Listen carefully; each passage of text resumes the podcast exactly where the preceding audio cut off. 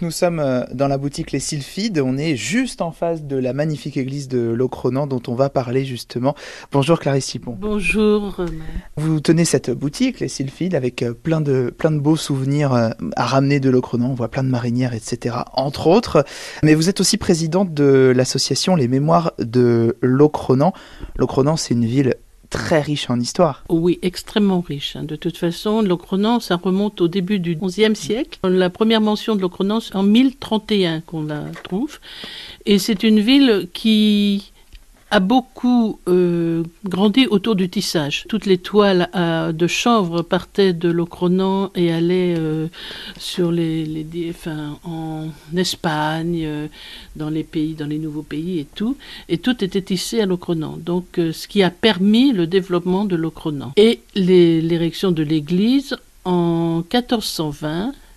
C'était une église donc gothique, rayonnant et qui a mis jusqu'en 1475, la construction de l'église. Et donc après, le Peniti a été construit. Le Peniti, c'est la petite, euh, on va pas dire église, mais enfin, la petite dépendance qui a été rajoutée donc euh, à l'église pour, pour mettre le tombeau de Saint-Renan. Parce que le tombeau autrefois était au milieu de l'église et c'était une église prioriale, donc euh, ben, les moines qui priaient, ils en avaient un peu marre de voir tout le temps les pèlerins qui défilaient autour du, cercueil.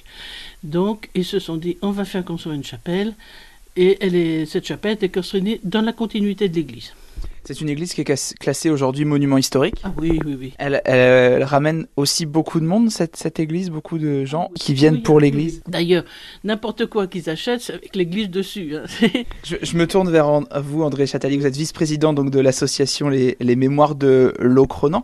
Euh, on a parlé un petit peu de l'église. C'est aussi une ville où bâtie dans la pierre et c'est ce qui fait son charme. Oui, absolument. Oui.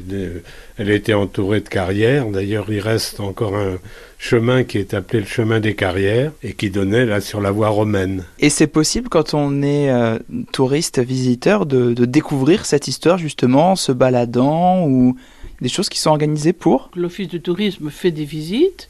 Moi, je leur dis d'aller voir notre site, puisqu'on a un site Les Mémoires de Locronan, et puis il y a le, le compte Facebook où ils peuvent aller voir plein de choses.